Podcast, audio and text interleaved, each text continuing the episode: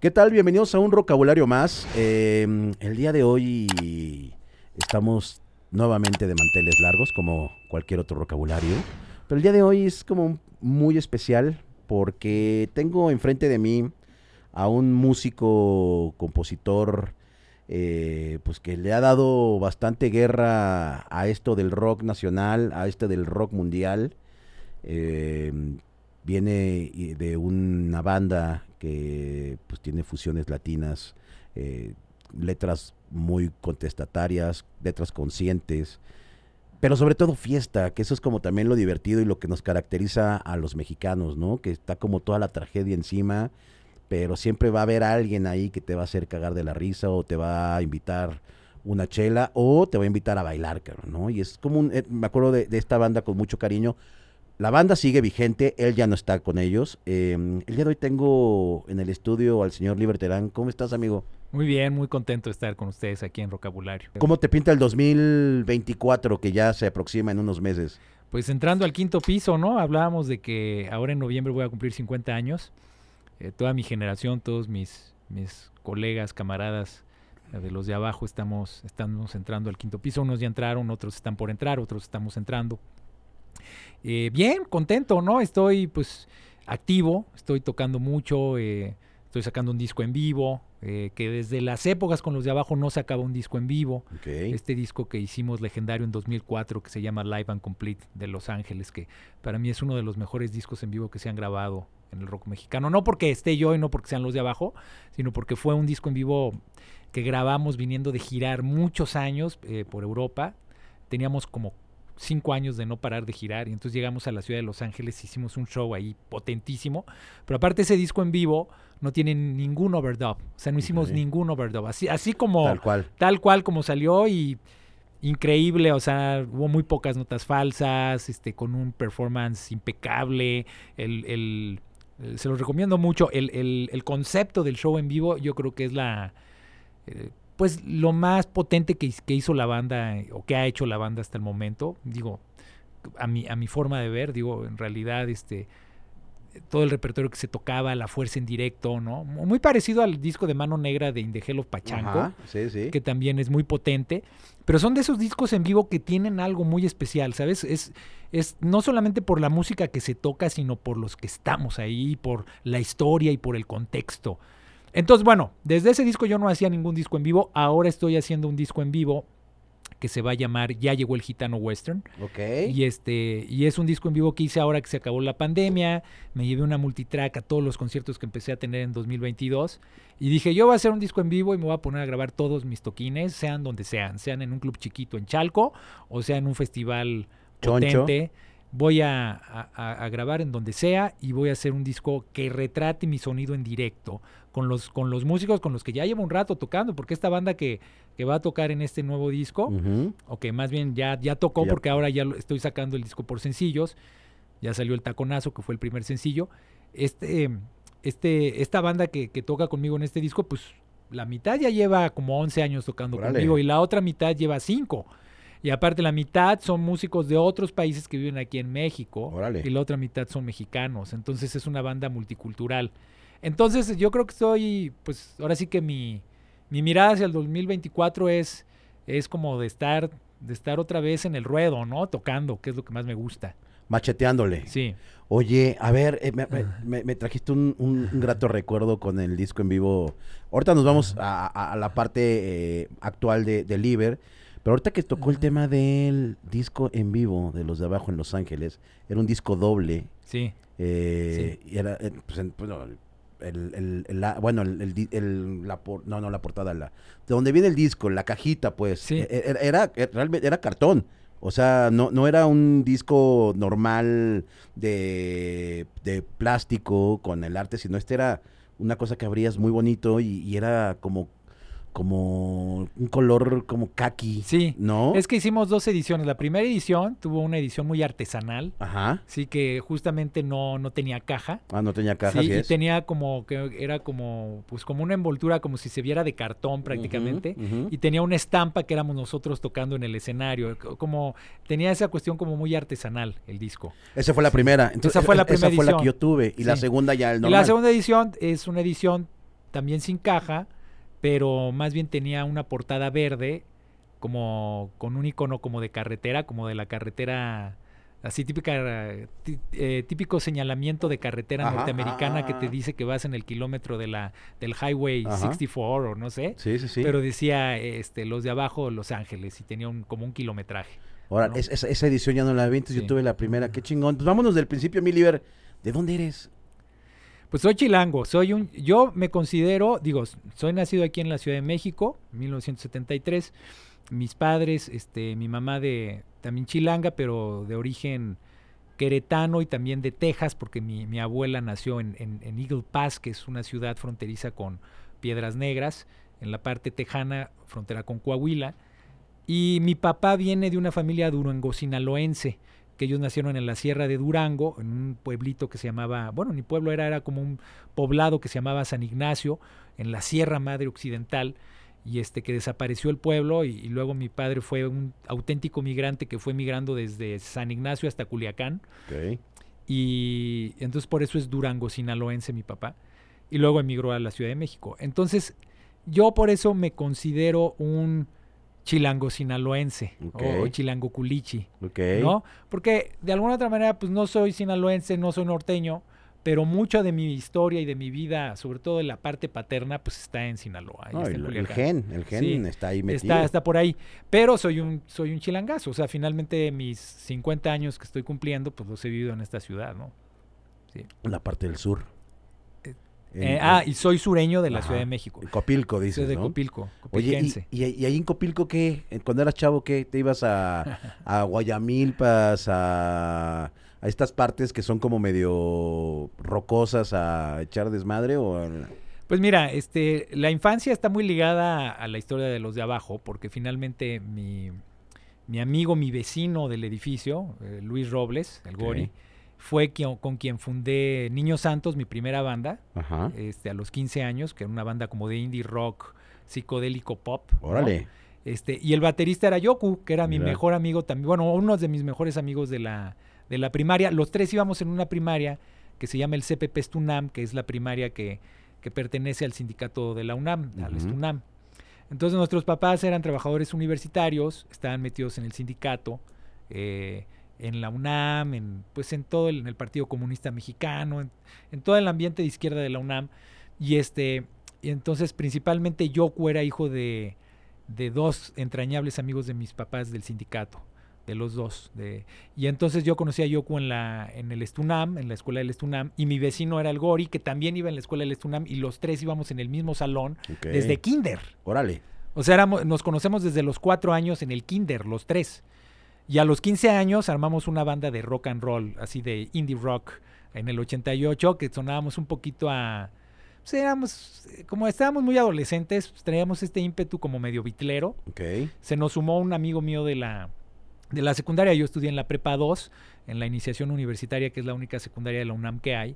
Entonces yo ahí conocí un chavo súper talentoso, que se llama Ricardo Vázquez, que tocaba, pues era como el alma de las fiestas este, de la secundaria, más que de la secundaria, de las fiestas, el alma de las jardineras. No, el típico amigo bohemio que se llevaba su guitarra y se ponía a tocar las rolas, este, era el cancionero, el cancionero picot de la banda, ¿no? Se sabía todas, desde las de José Alfredo hasta las de Los Hombres G, Las pasando por. Mijares, por Silvio Rodríguez, o sea, era un cancionero, ¿no? Entonces le pedía a la que fuera y él tocaba lo que, lo que le pidieras. Entonces se convirtió un poco en mi ídolo. Y entonces este yo yo venía más de esta de esta banda que escuchaba a Rodrigo y al Three Souls in My Mind y a Botellita y a Jaime López, ¿no? Que era esta estos adolescentes de escuelas activas donde estudiaba el Gori y, y Vladimir, que también ya era nuestro cuate en ese entonces, ¿no? Entonces, pero me junté a tocar con, con Ricardo canciones y entonces en esta fiebre del rock en tu idioma formamos los Niños Santos con el Gori y con el Yoku. Que el Yoku iba, en un principio iba a ser saxofonista de la banda porque aparte era un niño prodigio que tocaba el violín y, el- y el- y la flauta este, desde niño con su hermana. Pero le, nos robaron el saxofón en el primer ensayo que tuvimos. Es cierto. Nos robaron el saxofón y, y- varios instrumentos que teníamos en su casa. Entraron en la noche y nos robaron todo el equipo que teníamos. Y entonces este, le compraron una bataca en compensación de la tragedia Y entonces en dos meses se hizo baterista y brutal, como un virtuoso de la batería. Entonces armamos Niños Santos y con Niños Santos le abrimos al Tri en el Look, le abrimos a Santa Sabina, ganamos un concurso que se llamaba el primer Festival de la Canción Universitaria. En fin, tocamos en el en el Monumento a la Revolución, eh, conmemorando el 10 de junio, en 1988, le abrimos a Tóxico, a Masacre 68, a Santa Sabina en ese concierto. Y luego este, pues estuvimos ahí en el underground a los 15 años. Ese fue nuestro debut. La banda nunca grabó un disco, nunca. Pues tiene hay grabaciones caseras ahí perdidas. Yo ahorita estoy como en la onda de recopilarlas. Pero pues nunca grabamos nada, nos deshicimos porque nos peleamos entre los cuatro. Y después, después de que anduvimos en, en varias bandas undergrounds. Eh, Yoko y Ricardo formaron a Defecio, que era una banda como Mars Volta, así toda, como toda progresiva, muy densota de canciones de 20 minutos y todo el rollo, instrumentales. Yo traté de armar una banda con el Gori, con Vladimir, que nunca debutó, que nos quedamos con el garage, que se llamaba La Oscura Parte de Epifanía. Y después, ya cuando fracasó esa, esa banda de garage, eh, el, el Gori y yo regresamos a Defecio tratando de refundar Los Niños Santos, pero bajo las leyes y los estatutos de Yoku y de Ricardo. Y finalmente la banda tronó y entonces fue cuando fui a ver a Mano Negra al Ángela Peralta y conocí a Charlie Cuevas y entonces dijimos, ah, queremos hacer una banda como Mano Negra y ahí nacieron los de abajo. Oye, y todo, toda esta mezcolanza que tenías eh, en estas bandas, me quiero imaginar que tenían también unos tintes un poco de lo que escuchabas de chavillo. Todos tenemos como nuestras rolas de nuestros papás que cuando trapeaban o hacían talacha en la casa, te despertaban un sábado a las 8 o 9 de la mañana. ¿Tus jefes qué escuchaban? O sea, me quiero imaginar que tu papá, siendo norteño, pues música banda y norteñas, ¿no? Sí, sí escuchaba norteño y música, música así, banda y todo, pero mis papás como estaban más clavados en la, en la política. En la política dentro de la UNAM y en los movimientos sociales y en el sindicato y en el Partido Comunista. Entonces había como una mezcla entre música norteña, discos de Pedro Infante, eh, discos de Cuco Sánchez, que no es norteño, pero discos de José Alfredo, discos de los Tigres del Norte, ¿no? Había viniles de ese estilo, pero también había viniles de Víctor Jara, de Alfredo Citarrosa, de todo el folclore latinoamericano, de Silvio Rodríguez, de, ¿no? De los folcloristas, había este folclore, ¿no? De Amparo Ochoa. Claro, porque vienes, vienes pues, pues muy del lado, no le quiero llamar rojillo, pero no, sí. sí, rojillo, sí, llámale rojillo. Sí, mis papás eran comunistas. Sí, ok, ok. Del Partido Comunista y se hacían juntas clandestinas en, en, mi, en mi departamento de la dirigencia del PC cuando era clandestino. No, no. Sí, eran comunistas. Órale. Tal cual. o sea, qué chingón. O sea, porque sí, sí tienes como un hemisferio diferente a lo que los demás tenemos, ¿no? Entonces, Víctor Jara, por ejemplo, en mi vida, en mi casa iba a estar, güey, ¿no? Y, y sí eh, vivía en la tuya, por este eh, por estos tintes políticos que existían, ¿no? Exacto. Qué chingón. Sí, entonces y el yoku también venía de ahí, entonces, pero la música que yo escuchaba era esa, pero fundamentalmente yo escuchaba la radio. Y yo escuchaba Radio Capital y La Pantera, entonces yo yo era fan de Kiss. Entonces yo tenía la Live, tenía la Live 1, la Live 2, Dynasty, este, el primer acetato que, compré, que me compraron fue un EP de Kiss. Y luego mi papá me compró el Glass Houses de Billy Joel, Billy Joel como le llaman los gringos. Y luego me hice fan de Queen y luego llegué a los Beatles y luego llegué a los Rolling Stones y así. Pero yo siempre fui muy rockero. Entonces, en realidad, como que el ADN que siempre tuve de chavito, pues fue rockero. Yo creo que de mis cuates yo era el más rockero. Ok. ¿No? Qué chingón. Oye, entonces ya se, se pelean. Eh, vas a ver a Mano Negra, el Ángela Peralta, y te encuentras con una parte esencial de un integrante próximo de los de abajo, ¿no? Entonces, ¿cómo, ¿cómo llega este punto de los... Porque los de abajo los agarró ustedes bien chavitos, tenían 18 años. Exacto. ¿No? Entonces, pues ya estaban entrando, me imagino, a la universidad. Este Acabamos de terminar la prepa, estábamos entrando a, a las facultades, a cada quien a la facultad. Yo entré a la Nacional de Música, que en ese entonces se llamaba la Nacional de Música, ahora se llama la Facultad de Música. Y los demás pues andaban también ahí viendo que estudiaban, unos se metieron a la superior de música, pero todos andábamos en eso. O sea, todos sí. querían estar dentro de la, de la onda musical. Sí, creo que Yoku fue el único que se metió a estudiar filosofía y letras. Ok. Pero fuera de él, todos nos metimos a estudiar música. La nacional es la que está en Jicotenca. Sí. ¿No? En, en Coyoacán. Exacto. La superior eh, también está, también. Bueno, hay una parte que la hacen en el CNA y otra parte en. Pues en lo que es la conchita, ¿no? por la Al lado de la conchita. Así es. Sí. pero pues iban entonces para jazz y para Sí. cosas más este, Sí. elaboradas, ¿no? Exacto, exacto. Entonces, ¿en qué momento empiezan como a amalgamar a cada uno? Digo, independientemente que ya unos tenían historia eh, de, de tocar juntos, ¿cómo empiezan a, llegar los demás elementos para poder llegar a ser en su momento los de abajo? Pues bueno, en realidad como que ya tocábamos juntos de otras bandas y todos pues admirábamos mucho el movimiento del rock mestizo que había. Bueno, yo le llamo rock mestizo, pero en realidad era este rock de fusión que hacían Café Tacuba y Maldita Vecindad y nos gustaba mucho eso, ¿no? Y, y con, con la piedra de mano negra llegando ahí, también con los Cadillacs, que dieron en ese año también su primer concierto en el Palacio de los Deportes en México. También como que nos cayó el 20 de que lo que queríamos hacer era un tipo de música que fusionara la música latino, latina, o sea, o afrolatina, si le quieres llamar así, con el rock, ¿no? Entonces que no era nada nuevo, digo, Santana ya lo había hecho en los con la, en los 70s o en los 60s, todo el movimiento, lo que, lo que le llamaban onda chicana, ¿no? Luego este ritmo peligroso lo hizo en los 80s, ¿no? Eh, y, y justo cuando nosotros andábamos muy influenciados por La Maldita, por Café Tacuba y por Mano Negra y los Cadillacs, también desde un poco antes sufrió el movimiento Rasteca, Ajá. ¿no? Comandado por los rastrillos y los hierberos y antidoping y toda esa gente, ¿no?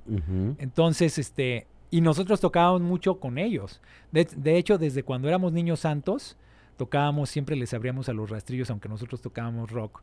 Porque, porque el hermano ma- el hermano mayor del Gori, Héctor Robles, fue el primer bajista, fue el primer guitarrista de los rastrillos. Ok. Entonces, este eh, prácticamente cuando iniciaron los rastrillos, iniciamos los Niños Santos. Entonces éramos como bandas hermanas y siempre tocábamos juntos. Entonces, te- lo que te digo es que siempre estuvimos en contacto con músicos y bandas que tocaban Latino. otro- Exacto, latín. Ok. Exacto. Oye, ¿y en qué momento cuando empiezan a amalgamar todo esto llega, por ejemplo, el primer disco de los de abajo? Sí, ahí, Pasaron unos años. No, pasaron, pues pa- pasaron cuatro años. O sea, la banda se formó en el 92 Ujú, y luego vino todo el movimiento zapatista. este, eh, sur- surge el ZLN en Chiapas y entonces surge este movimiento de, de rock eh, en apoyo, bueno, no solo de rock, ¿no? De, de músicos y artistas en apoyo al zapatismo dentro de, la, de las universidades. La, la- la bola Todos y todo estos esto. colectivos, yo ahí fui, fui muy militante de todos estos colectivos. Primero se llamó 12 Serpiente, luego de ahí, se, este, bueno, el primer festival no fue el 12 Serpiente, hubo otro festival antes de 12 Serpiente que se, llamó- eh, Rock por la Paz y la Tolerancia y después vino 12 Serpiente, en fin, pero vinieron va- varios colectivos y yo estuve muy involucrado, también la banda, quizá yo fui el más involucrado de la banda.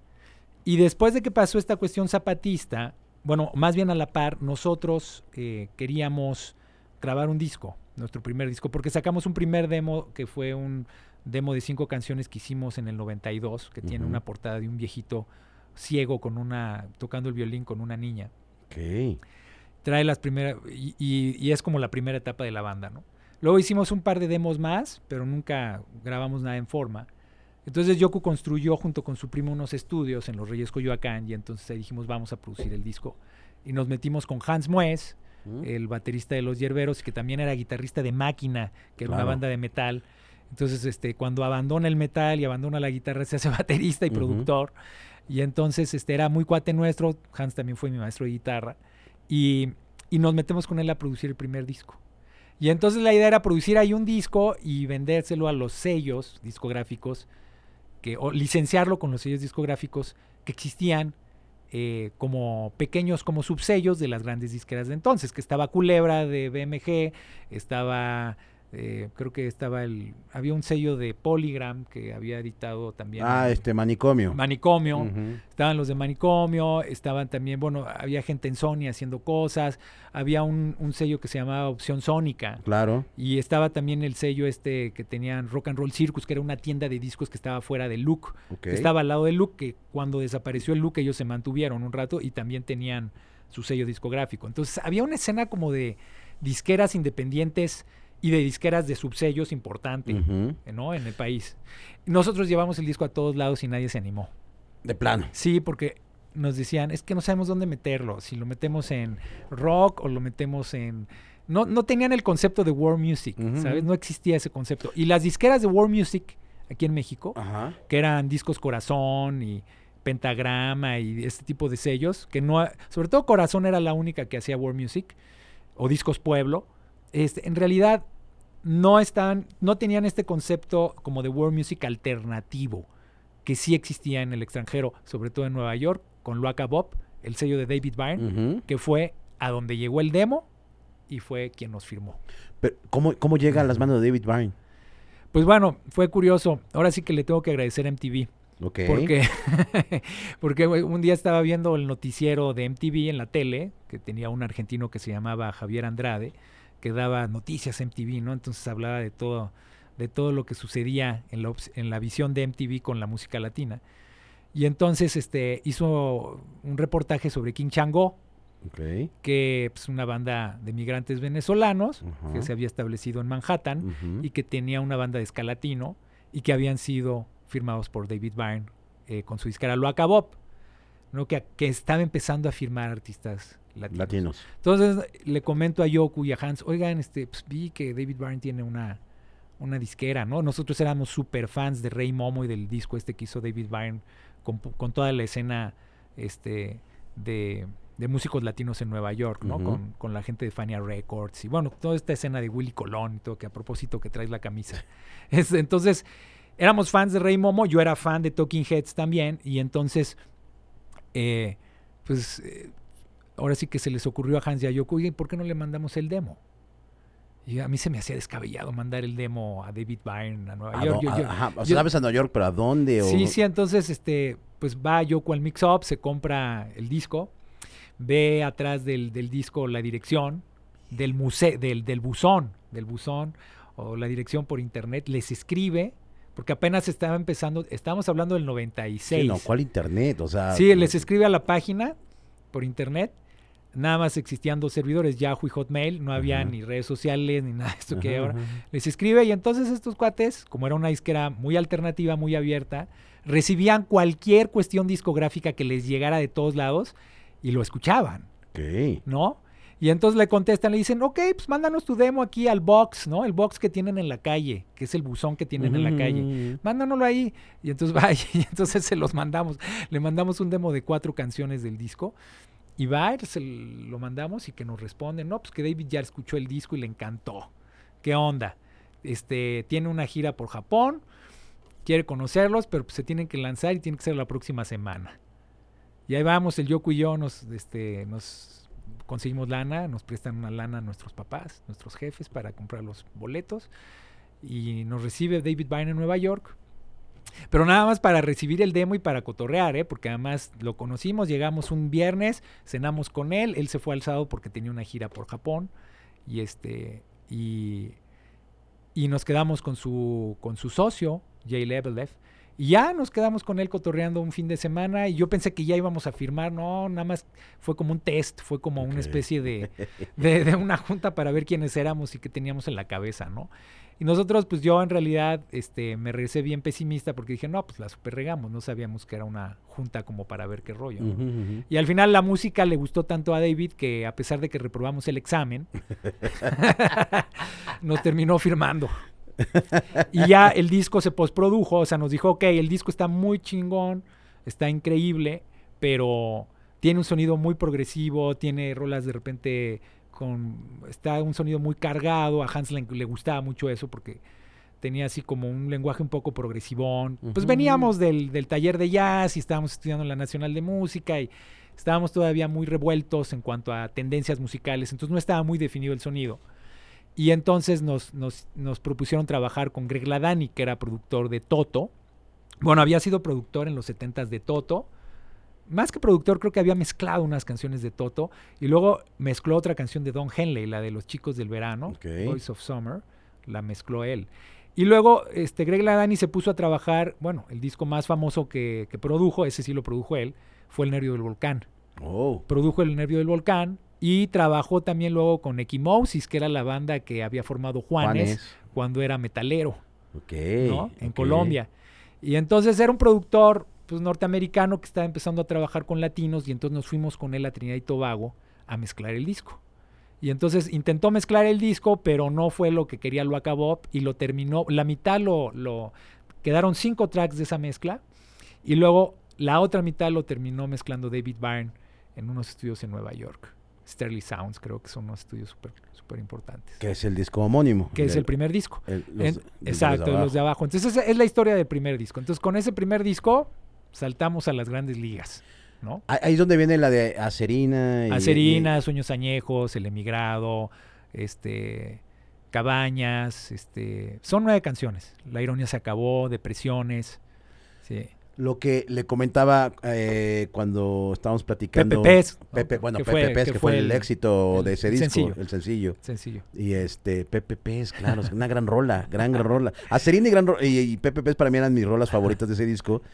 Lo que le comentaba, lo que comentábamos hace ratito era que este, los discos, como eran eh, de fuera, no, o sea, por más que fuera una banda mexicana, pues, pues básicamente la disquera pues es, es gringa, ¿no? Y, era un tema poderlos tener esos discos en México, ¿no? En un mix-up o en Discolandia, y si estaban, pues venían con un precio un poquito más elevado que, que un disco, entonces un estudiambre como uno, pues estaba complicado poderlo tener. Entonces, empieza todo esto de, este, este, este disco y empiezan a, rolar más de lo que ya estaban haciendo. Empiezan como, como a jugar. Yo, yo me acuerdo mucho que se notaba mucho lo bonito que tocaban, cabrón.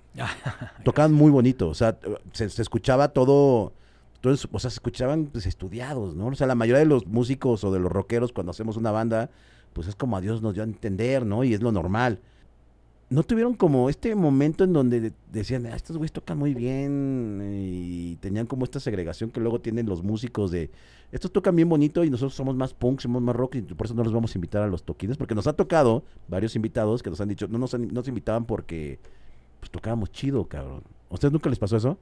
No, no, no, lo que nos pasó fue que justamente cuando firmamos con Loaca Bob y cuando saltamos al circuito del World Music, eso fue en el hubo un, periodo de transición en eso, que fue que se me hace muy interesante. Cuando se la, viene el movimiento zapatista y otros festivales políticos en apoyo al zapatismo. Pero en, hacia el 96, 98, desde el 96, 97, 98, en esos tres años, 96, 97 y 98, surge la escena del ska en el oriente de la ciudad. Con bandas como La Matatena, eh, Panteón Rococó, Salón Victoria, La Tremenda Corte. Y obviamente todas esas bandas influenciadas por los de abajo, por los estrambóticos, por Tijuana no, por Maldita Vecindad, por Mano Negra, por los Cadillacs. es como un movimiento, pero es un movimiento subterráneo muy potente y que empieza a tocar en el foro Alicia también. Entonces, eh, es tan potente el, movimiento del ska, de, ese ska, ¿no? Eh, Inspector surge en Monterrey, que de alguna otra manera se, convierte como una escena punk, pero no punk, o sea, de ska, o sea, de, conciertos a otro nivel. Y nosotros más bien a lo que nos pasaba es que no teníamos dónde, después del movimiento zapatista y que ya nos había firmado lo acabó, el único lugar que teníamos donde tocar era con las bandas de ska. Pero nosotros nunca, nunca nos asumimos con una banda de ska, sino al contrario, éramos como una banda de fusión. Entonces, lo que nos pasaba es que muchas veces eran conciertos rudos, porque si no tocabas las canciones que tenían eh, un feeling medio escasero o un ritmo rápido, pues la banda te, te bajaba hielazos, ¿no? Eso sí nos llegó a pasar en dos, tres lugares, no siempre, pero sí nos llegó a pasar de, de un público que ni sabía quiénes eran los de abajo, ni les importaba, lo único que querían era hacer slam y ya. En ese sentido era lo que nos pasaba en, en, en varios foros. Pero después, Fuimos a tocar a Alemania en 1999 a un festival en Berlín que se llamaba Heimatlang. Y a partir de ahí ya habíamos editado el disco con David Byrne y con Loaca Bob. Y a partir de ahí fuimos un boom en Alemania, en ese festival, y empezamos a hacer giras por, por, por, toda Europa. Y entonces empezamos a desarrollar nuestra carrera en este circuito del world music. Y entonces empezamos a tener una doble vida. La doble vida de los de abajo, que era, por un lado, estar en el ambiente del world music internacional y por otro lado estar en el ambiente underground del ska. Claro. Que fue una, una realidad, una, pues una situación muy, muy particular, ¿no? ¿Quién, quién, quién decide qué es world music? El world music es un género, bueno, más bien es una etiqueta, vamos a decirlo así, una etiqueta que crean, que hacen, que hace el mercado inglés. La industria en Inglaterra genera, le pone esta etiqueta de world music a toda la música que, que no formaba parte del, de la música angloamericana. Del estándar. De... Angloamericano, angloamericano. Yo le llamo angloamericano. ¿Por qué angloamericano? Pues angloamericano es que se cante en inglés o que se toque en inglés, pero que, y que se hace tanto en Estados Unidos como en Inglaterra, angloamericano. Entonces todo lo que no es angloamericano es world music. Y lo primero, el primer fenómeno fuerte del world music, bueno, hay dos fenómenos fuertes en el mundo, pero el más fuerte que hay, pues, eh, porque antes se le llamaba folk. Se le llamaba folk, ¿no? Entonces toda esta música folk en Estados Unidos, pues era la música de protesta que hacían Pete Seeger y Woody Guthrie, y que después hizo eh, Joan Baez, Bob Dylan, todos estos músicos. Pero la música, en, la música folk también entraba el, rhythm and blues, también entraba la música de los indios, de, las, de los pueblos originarios de Estados Unidos, de los apaches, todo esto entraba dentro de folk music en, en Estados Unidos. Y existían los festivales de folk, ¿no? Pero, eh, por un lado estaba eso. Pero, y en Inglaterra la música folk, pues era la música celta, la música, ¿no? La música, de digamos, de los antepasados de los ingleses, ¿no? Entonces, antes se le llamaba música folk, pero luego los ingleses, con fenómenos como Ravi Shankar o fenómenos como Bob Marley, que surgen en los 60 para vender eso y no llamarle música folk de Jamaica o música folk de, la, India. le llaman world music. Y entonces al world music lo engloban en un solo concepto. Ok, órale, está interesante. No sabía cómo, cómo, cómo era esa etiqueta. Oye, a ver, y cuéntame algo, siendo honestos. A ver, o sea, rolar por Europa, festivales mamones, de repente regresar a México al, al Londres, esos golpes de realidad, ¿cómo, cómo, cómo los lidiaban ustedes? Porque sí está cabrón, o sea, de tener un escenario probablemente con lo mejor, o por lo menos con lo que medianamente puedes tocar a, a Londres, que pues ni lo más seguro que ni monitores había. Que, esos golpes de realidad, ¿qué? Si no eran de, ay, como ayer estaba en Dublín y ahorita estoy en donde sea, o sea. Pues bueno, era, yo creo que era enriquecedor, o sea, creo que sí era de repente una realidad muy, pues muy, muy, muy brusca, ¿no? Muy, sobre, más que brusca como, como radical, ¿no? O sea, imagínate estar en el, en el Roskilde, que es el festival este, escandinavo más importante o de los más importantes desde 1971 de llegar al escenario de Roskilde en 2001 y, y, estar en el escenario del World Music y que un día después tocara Pearl Jam, ¿no? El día que hubo aplastados que tuvieron que cancelar ah, Roskilde, fue ahí, fue ahí. Y, pero de repente este, estar una vez, eh, estar en Roskilde o, irte a Glastonbury, Glastonbury eh, dos años después, este, cuando Rod Stewart estaba tocando en el, en el Pyramid State o en el escenario de la pirámide, y que después iba a estar, ah, primero Manu Chao, luego Rod Stewart y luego Roger Waters. Y nosotros ese mismo día tocábamos en el escenario de World Music antes de Saint Germain. Órale. Y después, pues tener que regresar a México y ir a tocar a Ecatepec al, a un deportivo abriéndole al Panteón Rococó, ¿no? O alternando con Panteón Rococó o con bandas así. Sí suena muy, muy radical. A lo mejor pudimos habernos evitado ir a tocar Ecatepec y ya no ir a tocar Ecatepec nunca. ¿Para qué si ya estábamos tocando en Roskilde y en Glastonbury? Pero a nosotros nos gustaba seguir teniendo ese pues ese arrastre con la realidad mexicana, porque finalmente vivíamos aquí, éramos mexicanos. Y lo que gustaba allá en Europa, lo que gustaba en esos festivales, pues esa era esa garra chilanga que teníamos, que sonábamos a eso. Sonábamos a eso porque éramos una banda de ciudad, de la Ciudad de México, que éramos un mosaico de personas que nos subíamos y éramos un grupo con una versatilidad muy particular. Llega el Cybertropic Chilango Power, un gran nombre de disco, cabrón. Pero es más electroso, o sea, tiene como más secuencias, este... ¿Cómo, ¿Cómo fue el proceso de, del Cybertropic?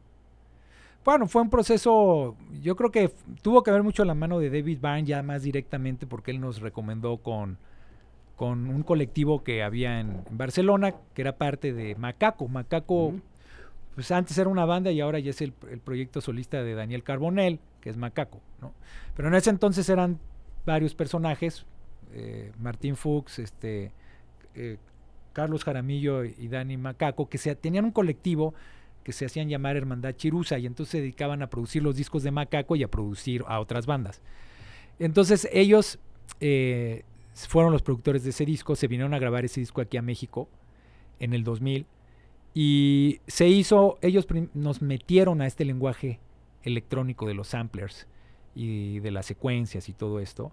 Y sobre todo el inyectar mucho a los de abajo un sonido un poco más experimental, más de estudio y quizá más refinado en el sentido de que ya en vez de sonar a los Cadillacs o a Mano Negra, empezamos a sonar a bandas que estaban del otro lado del charco en Barcelona como Ojos de Brujo, como los mismos Macaco, ¿sabes? Eh, y como esta escena de de Barcelona y de Madrid y de Francia, por eso cuando llegué ya estabas escuchando a Sebda. Ellos llegaron y nos regalaron discos quemados de Sebda y de Asian Do Foundation y de un buen de bandas que ellos tenían en el de radar, ¿no? Claro. Este, y entonces se hizo un puente muy curioso entre lo que pasaba en la Ciudad de México y lo que pasaba en Barcelona. Y justamente en esas épocas ya había salido Clandestino de Manu Chao y Clandestino pues es un disco que recoge también ese sonido global, este, de ese, de esa música que ya no nada más es rock, sino ya es como world music alternativo y tiene un poquito de rumba y tiene un poquito de son cubano y tiene un poco, ¿sabes? Se cuelan estos rasgos mestizos de música regional, pero a nivel global, ¿no? Después del Cybertropic viene para mí uno de los discos más emblemáticos de los de abajo, que es el Latin Ska Force, que es un gran disco, pero aquí lo bonito de este disco es que cada rola venía con una participación especial, ¿no? Yo me acuerdo mucho el eh, Salvador de la Casta, con labios rojos, creo es. Eh, está eh, Mastuerzo con la polca, pelazón. la polca Pelazón. Y así hay varios integrantes de otras bandas participando en este disco. ¿Cómo los juntas, cabrón? ¿Cómo, cómo, eh, cómo eh, juntas calendario para poder hacer un disco? Pues mira, este, e, ese disco fue producto de precisamente esa, esa relación eh, drástica de estar en Europa y estar en México. Porque justamente tú empezaste la entrevista diciendo, bueno, pues es que tus discos eran muy caros, era muy difícil conseguirlos, como llegaban de importación. Entonces eso también a nosotros nos generaba una frustración muy enorme saber que pues era, era como una paradoja, ¿no? Que mientras estábamos teniendo lo que todo mundo, todo músico quisiera tener, giras en festivales, alternando con personajazos y teniendo un pasaporte musical que pocos músicos tenían. Eh, nuestro disco no se podía conseguir en México más que pirata y, y, no podíamos vender muchos discos porque estaban muy caros y entonces había una barrera ahí rara, ¿no? Entonces decidimos hacer un disco pirata, autopiratearnos y hacer un disco pirata nuestro. Y ese disco en un principio, pues lo acabó no estaba interesado, que era nuestra disquera, no estaba interesado en, hacer un disco con esas características, ¿no? Ellos estaban felices con Cybertropic Chilango Power.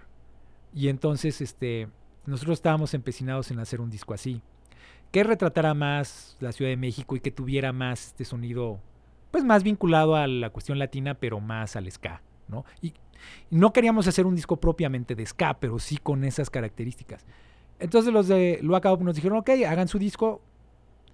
Y entonces nosotros pensábamos que íbamos a tener un problema legal y la historia fue que a mí se me ocurrió eh, hacer un disco como un alter ego de los de abajo que se llamara Latin Ska Force. Buscamos un nombre eh, que no fuera un nombre de los de abajo y había un disco que justamente esta escena de Barcelona y de España hicieron con un músico maravilloso, una leyenda de la rumba flamenca que se llamaba Peret, que era el rey de la rumba, que justamente el disco se llama El rey de la rumba, Peret, escúchalo cuando puedas.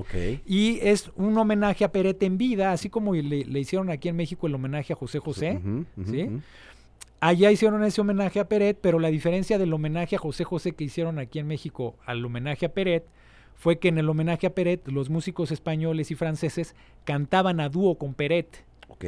O sea, cantaban las rolas de Peret a dúo. Y participó Jarabe de Palo, participó Macaco, Dusminguet, Amparanoia, el Sargento García, este. Estopa, un buen de banda. Ahorita, hasta el Gran Silencio participó, echándose una rola con Peret. Está maravilloso el disco, ahí lo pueden conseguir, está en todos lados. Y entonces los de Macaco nos enseñaron ese disco, porque lo estaban haciendo, o ya lo habían hecho. Y entonces a mí se me ocurrió, ok, ¿y por qué no hacemos algo así con los de abajo? Y en vez de que yo cante todas las canciones, invitamos a cantantes de otras bandas a que canten nuestras rolas y le ponemos Latin Ska Force. Y ya nos quitamos la bronca, ¿no? Ya tiempo después, así empezamos a hacer el disco, ¿no? Entonces la consigna era hacer, ok, vamos a invitar a cantantes de otras bandas y rolas nuestras o covers, pero que, que no cante Liver, que, que, canten otras, aunque sean mis rolas algunas, otras de Charlie, otras de Kanek, otras de, de Vladimir de Yoku, pero finalmente que canten otros, otros músicos. ¿no? Entonces la convocatoria la echamos y entonces tuvimos un éxito increíble porque también la banda se sintió muy interesada por colaborar con nosotros en el disco, ¿no? Entonces todos dijeron, sí, vamos, vamos. Y fue una bandota, pues la bandota que quedó ahí retratada. Pues está Julieta Venegas. Sí, y hubo episodios, accidentes mala onda, ¿no? Por ejemplo, fue Rocco a grabar la polca Pelazón. Ajá. Pero se borró, se nos borró la versión de Rocco y ya no pudo regresar. Entonces la terminó grabando el Mastuerzo. O sea, ¿no? o sea originalmente... Iba a salir y, con Rocco esa canción, sí. ¿Y se borró? Se borró, nosotros por tontos no hicimos el backup y entonces tuvimos que, que grabar, lo llamamos y ya no pudo ir y fue y grabó el Mastuerzo. ¿No? Que, que, salió también una Salió gran, gran versión, una gran, ¿no? gran una versión. gran versión. Entonces, Exactamente. es- Julieta. Sí. eh, Salvador, de la estuvo, casta. sí, estuvo Piro de Ritmo Peligroso, estuvo también este, bueno, ahorita el Abulón cantando una canción, estuvo también este Horacio de Desorden Público, estuvo este Iraida Noriega cantando una canción, también, Iraída. también estuvo ella, ay, ¿quién más? Eh, bueno, ahorita se me están yendo, eh, se me están yendo algunos personajes, gente de hubo gente de La Lupita tocando el bajo, estuvo. Alejandro Taola tocando la guitarra, no solo cantantes, al final también fueron músicos, estuvo el Pato tocando, en la Polca Pelazón él toca la guitarra, el Pato de Maldita, este, fue una bandota, Rita Guerrero cantando Rita. Esto no es una lejía, eh, en fin, mucha gente. Y que este disco, lo recuerdo y lo atesoro mucho, se, se presentó en el Teatro de la Ciudad. Sí, finalmente ya lo acabó, nos dijo, ok, saquen su disco, ya no tenemos bronca, sáquenlo como los de abajo, ya salió como los de abajo, y lo presentamos en el Teatro de la Ciudad en el 2001. 2001, madres. ya O, no, creo que fue 2002, fue finales de 2002. Ahora sí, tiene, Sí. tiene 20, más, más de 20 ya años. 20 años, sí. Órale, y fue un gran concierto. Un gran Que, concierto. Aparte, imagínense poder grabar un disco con varios personajes de, de- de- de la industria. Bueno, puedes ahí meter calendarios y decir, bueno, en una semana grabamos esta rola. Aquí juntaron casi a todos en este eh, concierto de presentación del disco. Sí, fue mucha gente. Sí, fue y aparte un gran spot. Gran, Sí, gran spot. Sí, se grabó, existe la grabación de ese disco, de Ah, ese ¿sí? concierto. Existe la grabación de ese concierto, pero no lo han editado. Ahí está, No, bueno, enlatado. Pues hay que sacarlo, ¿no? Pues estaría Estaría bueno. buenísimo, claro. Oye, y bueno, y pas- pasan, pasan como un par de años y pues de repente tenemos la noticia. ¿Todavía grabas el siguiente disco? Ya, ya- no, ya- yo ya no. todavía después de Latin Ska Force hicimos un disco que se llamó No Borrarán, que, No, Rora, ajá. que quedó mucho tiempo en el clandestinato porque la disquera con la que lo sacamos este tronó y entonces este salieron unos discos físicos y luego ya no se volvió a reeditar. Luego hicimos el disco con Real World, con la disquera de Peter Gabriel que se llama. LDA contra los lunáticos, que lo produjimos y lo, lo se mezcló allá en Real World con fue producido por un colectivo, bueno, era un dúo de, de productores ingleses que tenían una banda que se llamaba Transglobal Underground, que, que- que tocaban con Natasha Atlas, una cantante de origen de origen egipcio, de, de, Bel- de Bélgica, increíble ella.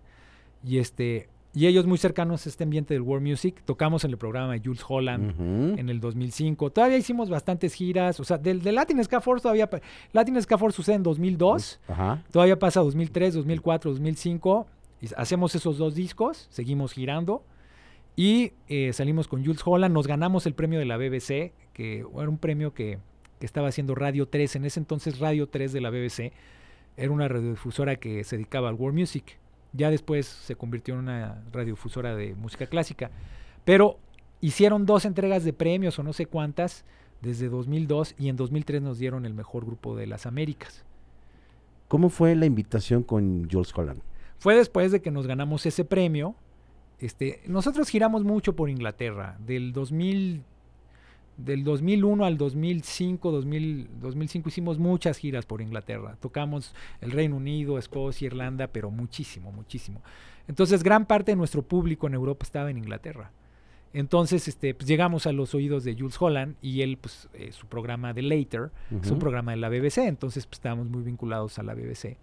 Y pues fue que nos invitaron en 2005. ¿Quién más alternaba en ese programa? Arctic Monkeys salió por primera vez en la tele británica tocando su hit que habían sacado, tenían meses de haber sacado su primer hit. Todavía ni tenían su disco. Eh, estaba también esta Dynamite o Miss Dynamite, una cantante de soul. Había varios, pero la sensación era Arctic Monkeys. Ok. Sí. Y, y- e hicieron este ensamble entre todos cuando, o sea, era mucho de este güey de el tocar el piano con el ensamble de todas las bandas. ¿Ustedes también se aventaron ese ensamble? Pues en ese entonces sí se aventó como un- una rola ahí, pero creo que tocaba una banda. No tocamos. O sea, en realidad ni los Arctic Monkeys ni nosotros tocamos. O sea, como que él lo tocó teniendo como una banda ahí. No me acuerdo qué banda lo hizo. Qué chingón. Sí. Y luego viene el aniversario número 80 de la BBC. que hay una conexión entre Limer y la Eso fue en BBC, 2002, y, que cumplió 80 años la BBC. y son los únicos eh, los únicos Nos tocó- invitados. sí, nos invitaron a tocar dos o tres canciones. Tocamos Labios Rojos y tocamos Joder. Tocamos esas dos, dos rolas. Qué chingón, cabrón. Sí. O- oye, y después viene algo pues triste que pues es cuando te sales, cabrón. Me salgo yo, se sale Charlie, se sale Coca. Nos salimos los tres. ¿Por qué? Pues porque el grupo eh, llegó a un, a un punto en el que no paró de girar. Giró mucho, sin parar, desde el 99 hasta el 2007, 2006. Digo, sí parábamos, regresábamos a México y todo, pero no, no hubo un año que no girara la banda. Y, y tanta gira generó ahí un desgaste físico y mental, muy, muy pesado entre todos. Eh, a la par también el grupo, todos teníamos como, necesitábamos un descanso y había dos tendencias en el grupo, ¿no? Una tendencia que era la de darnos un break y parar indefinidamente y otra tendencia de que los que querían parar se salieran. Ok. Entonces, pues la mayoría del grupo optó por seguir, eran mayoría, y, y los que queríamos parar, pues nos, nos salimos, ¿no? Esa fue la razón. Ahora, se juntó un poco también porque, porque yo tenía ya muchas ganas de hacer un disco solista, que terminó siendo el Gitano Western, mi primer disco solista.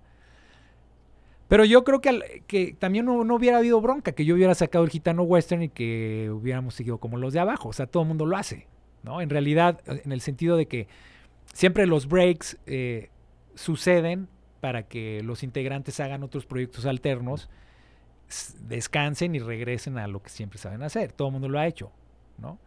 Pero yo creo que se conjuntaron ciertas cosas que, que no nada más era esa, esa, esa- esas ganas de hacer otras cosas de mi lado, no nada más era de que estuviéramos cansados. Yo creo que el grupo no pudo, tuvo una energía que, que no supimos manejar y paradójicamente, si tú lees la novela de los de abajo, ¿no? Que finalmente nosotros tomamos el, El nombre. el nombre de la novela de Mariano Azuela. Si tú lees la novela, el final de la novela es que la tropa villista que se hacen llamar los de abajo, comandados por Demetrio Macías, terminan dándose balazos entre ellos. Así terminamos. Órale, qué cabrón. Entonces, entonces, bueno, al final así terminamos nosotros y así terminó Mano Negra y así terminaron los Beatles y así termina, terminó The Clash y así terminan muchas bandas. O sea, el final, hay, hay muchos finales de las bandas, o así terminó Pink Floyd. ¿sí? Si tú te pones a leer las biografías, hay quiebres donde los quiebres son definitivos y no hay chance de que nos vamos dos años y tu año sabático y nos separamos, pero no lo hacemos público y, y cada y nos volvemos a juntar cada cinco años como Soda Stereo. Que Soda Stereo fue la única banda latina que sí se despidió en el, clímax de su carrera, se hizo su gira de su último concierto y luego cinco años se volvieron a reunir y así. O sea, si Cerati no se hubiera muerto, ahorita ya se hubieran vuelto a reencontrar. De Ya- hecho, él, él lo había dicho. Él lo había dicho, que, que ya habían agarrado la onda de cada 5 años se iban a volver a juntar, ¿no? Es la manera más inteligente de deshacerse y volverse a juntar, pero para eso hay que tener una inteligencia emocional que yo creo que nosotros nunca tuvimos, ¿no? Es difícil. Oye, Sí. pero bueno, después de esto, de este jaloneo, de jalón de greña y vi- viene algo interesante, viene tu proyecto solista, que Sí. eso yo recuerdo yo recuerdo un Liber Terán de repente llegando al Imperial o llegando a cualquier lado con su tejana, ¿no? O sea, sí. él agarró el mood ya ahora sí, eh, culichi, ¿no? Que tanto le ha gustado. y sacas un, un, un disco pues, rock norteño. eh, porque me acuerdo que esa vez del Imperial alternaste con. Se llamaba en ese entonces Felipe y los Príncipes del Amor. Ah, sí me acuerdo, sí me Que acuerdo. también era como pop Sí, sí, norteño sí, y sí, sí. estaba cotorro. Sí, estaba el bajista de, de los Dynamite ahí. ¿no? Ajá, Sí. así es. Este, el Guanatos de los Sí. de. Sí, era como un colectivo ahí de varias sí, bandas. sí, sí. Estaba bien padre, sí. tocas ahí y te veo, ya, ya no con el tema latino, sino ya el tema mexa, norteño. ¿Cómo, cómo, cómo, cómo- cómo dices, güey, voy a hacer un disco pues con este, estos tintes que pues probablemente los tienes como en el gen, pero probablemente no tan desarrollado? ¿Cómo, cómo, cómo lo haces? ¿O por qué lo haces? ¿Cómo, lo, cómo, cómo dices, güey, lo voy a hacer? Pues sí, pero fue una cuestión ahí que salió así como, pues por andar en gira y por, por fue parte también de mi, o sea, la verdad no lo hubiera hecho si no hubiera estado en, en los de abajo y si no hubiera sido parte de esa historia. O sea, como que descubrí al Piporro en la Lagunilla, la música del Piporro la descubrí en la Lagunilla Órale. porque, porque me fui a la Lagunilla a comprar discos en el 2000, uno antes de una gira, y compré un disco pirata del Piporro y del Charro Avitia, como un acoplado, y me hice fan del Piporro. Y por otro lado, me hice muy fan de la música balcánica, viendo películas de Kusturica y, de, y escuchando los discos de Bregovic. Eso fue desde mucho antes. Pero ya cuando estaba girando este, con los de abajo, nos topamos con músicos como los Tarab de Hajduk de Rumanía, Órale. este, la Cochani Orquesta de Macedonia, este, varias bandas balcánicas y nuestro viaje a Estambul y nuestro viaje a Grecia tuvo que ver mucho con eso. También pasamos a, a tocar a- a- por Hungría varias veces, por el Siget Festival. Entonces, por todos estos países balcánicos eh, y no balcánicos, porque tienen una influencia de los Balcanes como es Turquía y Grecia. Y al revés, que los Balcanes tienen influencia de Grecia y Turquía.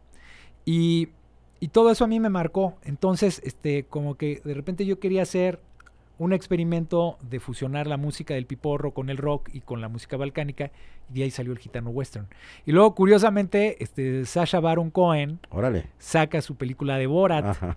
Y entonces cuando saca Borat, yo dije, no, esta es la onda, es Borat con el piporro. Ese es el gitano western. Y sí tenías un cierto Y- parecido Y- también y al me al parezco Borat. mucho a Sasha Baron Cohen, ¿no? Entonces, pues, este, como que dije, bueno, vamos a hacerlo, ¿no? Porque además es lo que quiero hacer. Y además yo había es- escrito esa canción del gitano western, andando de gira con los de abajo. Muy inspirado, esto lo- lo- va a ser la primera vez que lo digo, pero hace poco hice, hice una reflexión de esto. En 2001 estábamos de gira por Francia y me metí a un a una Virgin Megastore y me compré un disco de Los Carayos. Los Carayos es una banda que Manu Chao armó antes de armar Mano Negra en Francia. Y era una banda que fusionaban el country, el rockabilly, la música celta y la chazón francesa, la canción francesa. Ok. Y este, se- aquí en México no se conocen los carayos, se los super recomiendo, es una banda histórica. Además, Manu Chao no era el único cantante, había varios cantantes, este, y, y era un colectivo bien, bien chingón. O sea, es una de las bandas más maravillosas que ha habido, ¿no?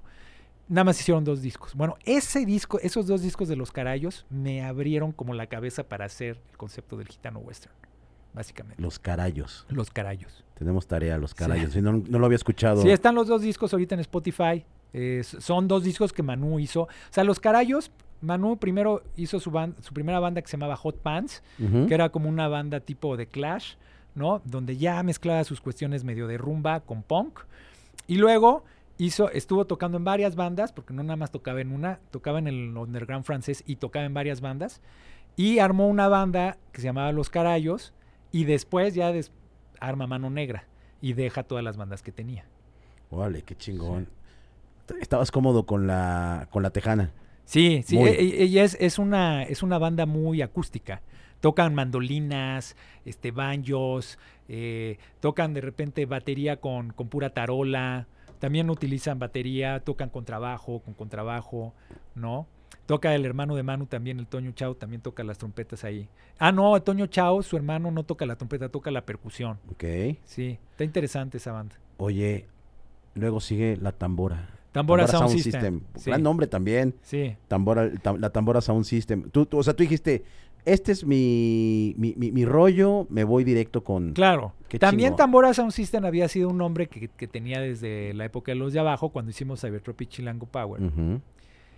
También con los de abajo hacíamos ya experimentos con música norteña de banda y hacíamos canciones que tuvieran que ver con banda de alientos. Entonces yo quería hacer un disco con los de abajo que se llamara Tambora Sound System en algún momento. Y de hecho había, había como, el concepto ya lo tenía como pensado, ya se los había comentado a los tres, a la, la, banda, ¿no? Pero bueno, la banda como que me dijo, ok, sí, sí, para después. Entonces, este, el concepto ahí estaba, pero no había canciones, ¿no? Entonces, cuando hago el gitano western, me voy a Sinaloa y me meto a la escuela de música de la UAS a hacer un disco de banda, eh, influenciado también por ya esta escena de Nortec, uh -huh. y entonces me, me, pongo a trabajar con Nicolas Klau, un productor alemán que, que, había trabajado con Nine Rain, la banda de Steven Brown. Él era Nine Rain junto con Steven Brown y otros músicos. Y entonces me, él fue también productor del Gitano Western. Y hacemos un disco como mezclando la música de banda sinaloense con la música electrónica y con la música balcánica. ¿De dónde es el Balkan? ¿De, de, de, de qué parte es?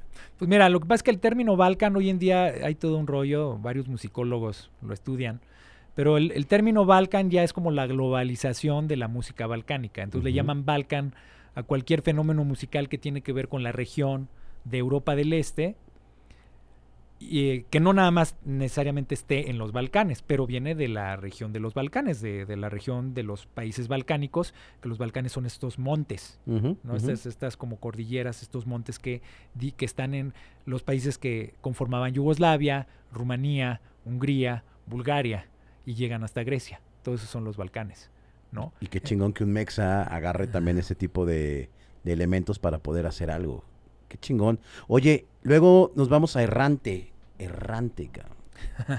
¿Por qué? ¿Te, te, ¿Tú te consideras una, un, un, personaje errante? Sí, totalmente. Okay. La historia de mi papá es errante, la, toda mi historia es errante, tengo una vida errante.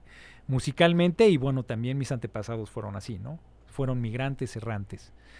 Eh, pero errante es mi acercamiento a Café Tacuba, básicamente. Okay. ¿Por qué? Porque Quique fue, Quique Rangel, el bajista de Café Tacuba, fue el productor. Y justamente acabando Tambora Sound System me hice muy amigo de Quique. Él le gustó mucho, le gustaron mucho el Gitano Western y Tambora Sound System. Y entonces me, me dijo que quería producir mi disco. Entonces el, el, disco, el tercer disco lo produje en el estudio Café Tacuba. Uh -huh. Y fue mi viaje hacia hacer música con Quique, ya un poco adentrándome más a la música, pues un poco folk, griega, porque me clavé más en lo griego, en la música turca, pero también en el rock clásico un poco de la época de Revolver, de los Beatles. Es un disco que tiene un poco ese sonido un poco más indie. Y tengo unas colaboraciones de oro. O sea, Julieta Venegas echa saliva en conmigo, participa en varias canciones, toca eh, Joselo, la guitarra, la guitarra eléctrica, en otras toca Meme, los teclados. Eh, y el baterista de Café Tacuba, el Children, el Children, también toca, o sea, toca mucha gente de Café Tacuba. Hay inclusive alguna rola, No te vayas, por ejemplo, es una canción del disco. Están tocando Quique, el baterista de Café Tacuba, Meme y Joselo. O sea, traigo a todo Café Tacuba tocando conmigo y nada más me falta Rubén haciendo voces. Wow, cabrón. Sí. Oye, ¿y cómo, ¿y cómo, es trabajar con, con Quique? Pues muy bien, es un músico maravilloso. Este, para mí es uno de los mejores bajistas que hay en, en México y en Latinoamérica y en el mundo. O sea, toca el bajo increíblemente, tiene un gusto para hacer melodías en el bajo, líneas de bajo, pero aparte es un excelente productor, tiene muy buen gusto. Hicimos una gran sinergia creativa. Entonces interpretó muy bien mi música. Nos alejamos un poco de lo que era el gitano western. De lo que venían haciendo. Ajá. No tanto, hay canciones que sí suenan al gitano western, pero sí es muy distinto a Tambora Sound System. Y, y, luego hice un cuarto disco que se llama Cantante Solitario. Así es. Que es más electrónico, que es como más indie. Y ahí nada más nos metimos. Es un EP de cinco canciones, de seis canciones. Y nada más Kike y yo terminamos haciendo. Eh, llamamos a. Hay secuencias, no hay batería, por ejemplo, hay percusiones. Nada más somos él y yo con tres músicos más, ¿no? Y, y fue la etapa, la etapa en la que colaboré, en la que más bien él fue mi productor, ¿no? Entonces fue, por eso yo digo que es mi etapa como donde me acerqué a Café Tacuba y a él. Más a él que a Café Tacuba, ¿no? Oye, eh, está lo de cantante solitario y tiempito después viene el regreso de, de, de a los Bueno, antes sacó un sencillo que se llama Lluvia Ardiente que iba a ser como mi próximo disco, Ajá. donde me pongo a fusionar un poco de música celta. Lluvia con- ardiente, claro. Sí, Sí. sí, sí. que donde fusiona un poquito de música celta con, con música norteña y con pop. Y ahí me quedé y luego, pues, se vino la, recon- la reconciliación con parte de, del- con, con toda la banda. Pero fue un reencuentro que duró dos años. Desde 2008 a, do- a, 2000, eh, a 2019. No, desde 2017 a 2019. ¿Esta aproximación quién hace? ¿Tú ellos? ¿O Un cómo? poco todos, un poco todos. Este, yo nunca dejé de ver a Charlie. Charlie quería hacer música conmigo, reversionar la música que no se tocaba ya de los de abajo, porque la banda que se quedó como los de abajo se dedicaron a tocar más ska aquí en México. Y también se fueron saliendo los integrantes originales de los de abajo hasta que Yoku se quedó solo. Eso fue lo que pasó. Entonces ya cuando Yoku se quedó solo con una banda que no tenía ningún integrante original, también me buscó para que hiciéramos algo juntos. Entonces por un lado me estaba buscando Charlie, por otro lado me estaba buscando Yoku. Y nos buscamos todos y yo intenté, después de ver un documental de Blur que se llama No Distance Left to Run, dije, ah, puta, pues estaría increíble hacer un reencuentro como el de Blur, ¿no? Guardando las proporciones. Entonces sí, sí te emocionaba. Me eh. emocionaba eh, mucho, mucho. Y ese reencuentro de Blur me, me reemocionó, me, me- me- o sea, no sé, me tocó cosas, fibras, ¿no? También influyó mucho que por, esas, por esos años, en el 2016, Camilo Lara me invitó a, a- a- a colaborar en un proyecto que él hizo que se llamaba Mexrisei, Ajá. que era una banda tributo a Morrissey, donde había invitado a Jay de la Cueva, a Chetes, a Ceci Bastida de Tijuana No, a- y a varios músicos. Pero Chetes, como no podía tocar en Estados Unidos, necesitaba un suplente. Y Jay también andaba muy, muy ocupado con Moderato. Entonces me invitaron primero a sustituir a Jay a una gira por Inglaterra y luego a sustituir a Chetes a una gira por Estados Unidos, tocando el bajo y la guitarra y cantando. Ok. Rolas de Morrissey en español y de los Smiths. Mm, mm, mm. Entonces, cuando me fui de gira por Inglaterra, como que se me reactivó el chip. O sea, me acordé de cómo girábamos en Inglaterra. Y entonces todo se juntó un poco y, y dije, pues sí, vamos a tratar de juntar a los de abajo originales. Pero no tuve mucho éxito porque Charlie y Vladimir no quisieron entrarle bien al reencuentro. O sea, en realidad como que el único que quiso fui yo y luego Coca se sumó y luego se sumó Damián. Y bueno, pero Vladimir y Charlie no, no quisieron. Entonces, pues no se logró, ¿no? Y Odisa tampoco quiso. Nada más todos participamos en un concierto en Iztacalco que fueron los 25 años del grupo. Y nada más tocamos la, la, la, la- la banda original, nada más tocó una canción que se llama Anda Levanta. Fue el único momento donde tocamos todos juntos. Pero no, no se logró. Y, y al final me quedé con Yoko y con Coca y con Damián, con el Apache, que es el percusionista Ajá. que ha durado más con la banda. Me quedé con ellos tocando dos años, tratando de hacer un disco que se iba a llamar Arriba, que se estaba grabando en mi estudio y todo. Pero al final teníamos 10 canciones, este, pero al final pues ya no dio para más el reencuentro. O sea, estaban padres las canciones y todo. Y ya este, yo, yo como que dije, bueno, no le vi mucho sentido seguir tocando si... No sé, como que no me sentí muy cómodo si no, si no regresábamos a ser los que éramos antes y tampoco podíamos regresar a hacerlo. Entonces, este, pues lo más, Coca se, se bajó del barco y después de que se bajó Coca del barco, pues yo dije, no, pues yo mejor también me bajo. Y este, y el disco finalmente, pues no se terminó. Yo había escrito seis canciones, nada más salió una que se llama Este Ritmo, que fue el único single que, que sacamos en esa nueva etapa de Los de Abajo, dedicado al movimiento del 68. Y, y entonces le dije a Yoko, mira, quédense ustedes las seis rolas que, son, que no son mías, eh, hagan con ellos lo que quieran, yo me quedo con mis seis rolas y ya, tan amigos como siempre. Y entonces ellos siguieron, hasta ahora siguen, subieron a Tania Melo a cantar otra vez, que ella había sido sustituta de Odisea, cuando Odisea se quedó como cantante. Y yo regresé a ser Liberterán, ¿no? Y, y entonces varias canciones, dos canciones, A Morir y Todas las Noches, que había escrito para ese disco, las, eh, las usé para mi nuevo disco que se llamó Punto de Partida y que salió el año pasado. Se cruzó la pandemia.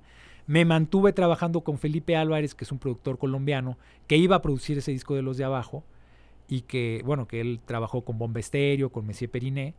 Y entonces cuando tronó este asunto de, del, de- del disco, del nuevo disco Los de Abajo, le dije a Felipe, oye Felipe, yo quiero seguir, pues yo tengo ya seis canciones trabajadas contigo, aunque no salga este disco como Los de Abajo, pues yo quiero seguir trabajando mis canciones y otras que tengo ahí. Y salió El Último Rincón, que es mi canción más, que ahora es la canción más escuchada en todas las plataformas. Salieron varias canciones y hice Punto de Partida, que fueron algunas canciones de esas sesiones de ese disco que nunca salió de los de abajo, con otras canciones que tenía guardadas ¿no? en, el, en el archivero. Entonces regresé y saqué disco nuevo. Qué chingón. Y ahorita estamos estrenando algo también, que es el taconazo. Exacto, el taconazo es el homenaje al piporro, Ajá. ya hablamos de él, que es pues el arquetipo del norteño mexicano en el cine de oro mexicano, eh, un artista fuera de serie, eh, gran influencia para muchos músicos y artistas. Y entonces este, yo esa canción la empecé a tocar como solista desde que me hice solista. Ok. Y siempre ha tenido una fuerza en vivo muy particular. Tanta que nunca he querido meterme al estudio a grabar una, versión en estudio del taconazo. Y entonces, eh, siempre hice una versión medio rockabilly, rock and, rock and roll, punk del taconazo desde hace 15 años. Y entonces, cuando pasó la pandemia, dije, quiero hacer un disco en vivo, porque después de estar encerrado y de haber sacado punto de partida, que fue un disco donde se metió el reencuentro de los de abajo, donde se metió la pandemia, donde saqué como canciones de todas las épocas, me separé de mi ex esposa después de 10 años de matrimonio, tuve dos hijos en toda esta etapa, ellos ya ahorita ya uno tiene 13 años, el otro tiene 11, pero pasaron muchas cosas después de este reencuentro de los de abajo, me divorcié, o sea, todo, todo se volvió a mover, fue como un terremoto, marca diablo. Entonces, este, dije, bueno, ya salió punto de partida, ya desfogué ese disco que pues, yo no quería dejar enlatado, un disco mío, ¿no? Pues ya ahora a tocar en vivo y quiero sacar un disco en vivo, que retrate lo que soy en directo, sin pretensiones más que tocar en directo, que es lo que más me gusta hacer desde los 15 años. ¿Y en dónde se grabó?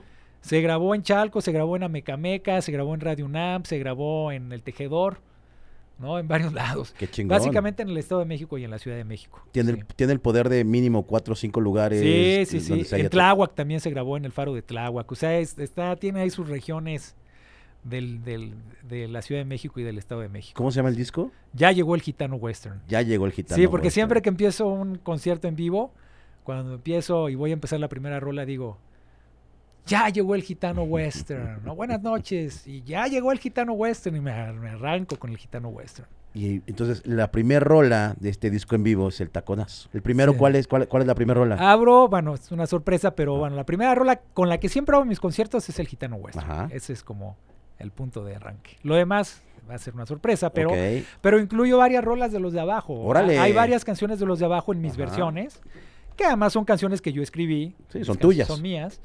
Y son- Reversionadas. Claro, y son canciones que, que aparte pueden sonar bien a Liberterán. O sea, no necesito a Charlie, ni a Vladimir, ni a Yoku para, para hacerlas mías. O sea, no trato de hacer a los de abajo cuando las toco. Trato de que suenen a mi versión de, Claro. de canciones que fueron de los de abajo, que son mías, pero en mis versiones. Curiosamente, en este disco graba Charlie Cuevas porque tocó en un concierto conmigo en El Tejedor. Entonces él toca varias rolas de los de abajo conmigo. Tengo ahí su participación. Qué chingón. sí. ¿Qué viene, amigo? O sea, para final, finalizar este año, ¿qué viene? Pues voy a seguir este, sacando sencillos de este disco, que en realidad son 15 canciones. Voy a sacar dos sencillos más y ya voy a enseñar el disco completo. Voy a sacar una canción inédita que tiene una historia muy particular, pero no la quiero contar hoy porque cuando la saque, Venimos quiero para regresar acá. para, contarla, que es una historia muy particular Me de gusta. esa canción, una canción inédita. Y eh, voy a seguir tocando en vivo. Ahorita tengo en puertas, están cerrando fechas. Voy a tocar fundamentalmente en México, en el. Estado de México eh, y en los estados que, que rodean, que están más cercanos a la Ciudad de México. O sea, vamos a Por estar estoy. en el centro En ahorita. el centro, sí. Bien. Y así voy a acabar. Quiero el próximo año, pues ahora sí que como, como buen gitano, irme por donde me marque el camino, por donde me lleve la música. Estoy acabando una tesis en la. Escuela Nacional de Música que se llama la Facultad de Música ahora, que es sobre la banda sinaloense. Ujú. Una tesis que dejé sin, sin concluir hace 27 años. Ahora la estoy terminando, la estoy escribiendo y me voy a titular el próximo año, va a ser mi examen profesional. Eso, cabrón. Sí, Felicidades. a los 50 cabrón. años, Bien. después de 27 años. Bien, qué Sí. chingón. Amigo, mucha mierda siempre. Muchas gracias. Qué chingón tenerte en el vocabulario, tenerte tocando, te- tenerte vigente. eh, haciendo fiesta y pues nos vemos próximamente. Sí, un saludo a toda la banda y me encantan estas pláticas biográficas. Chingón. Qué bueno que las hacen porque así se hace la historia y así se escribe la historia. Está totalmente de acuerdo, amigo. Muchas gracias. Gracias. Muchas gracias por tu, por tu, por tus rolas, por tu talento y pues gracias a todos los que se siguen suscribiendo, están viendo estos podcasts. Eh, saludos a, a Víctor Cruz, que es el que sigue manteniendo este barco a flote. Gracias a Buen Richard. Gracias a Hugo. Y gracias a ustedes. Eh, nos vemos pronto. Suscríbanse. Recuerden la fiesta del vocabulario el primero de diciembre en el Foro La Paz. Eh, si es Foro La Paz, creo. este Ahí nos vemos. Eh, bandas por confirmar, palomazos, va a haber todo. Muchísimas gracias a todos. Suscríbanse a la campanita, nos vemos pronto. Chao.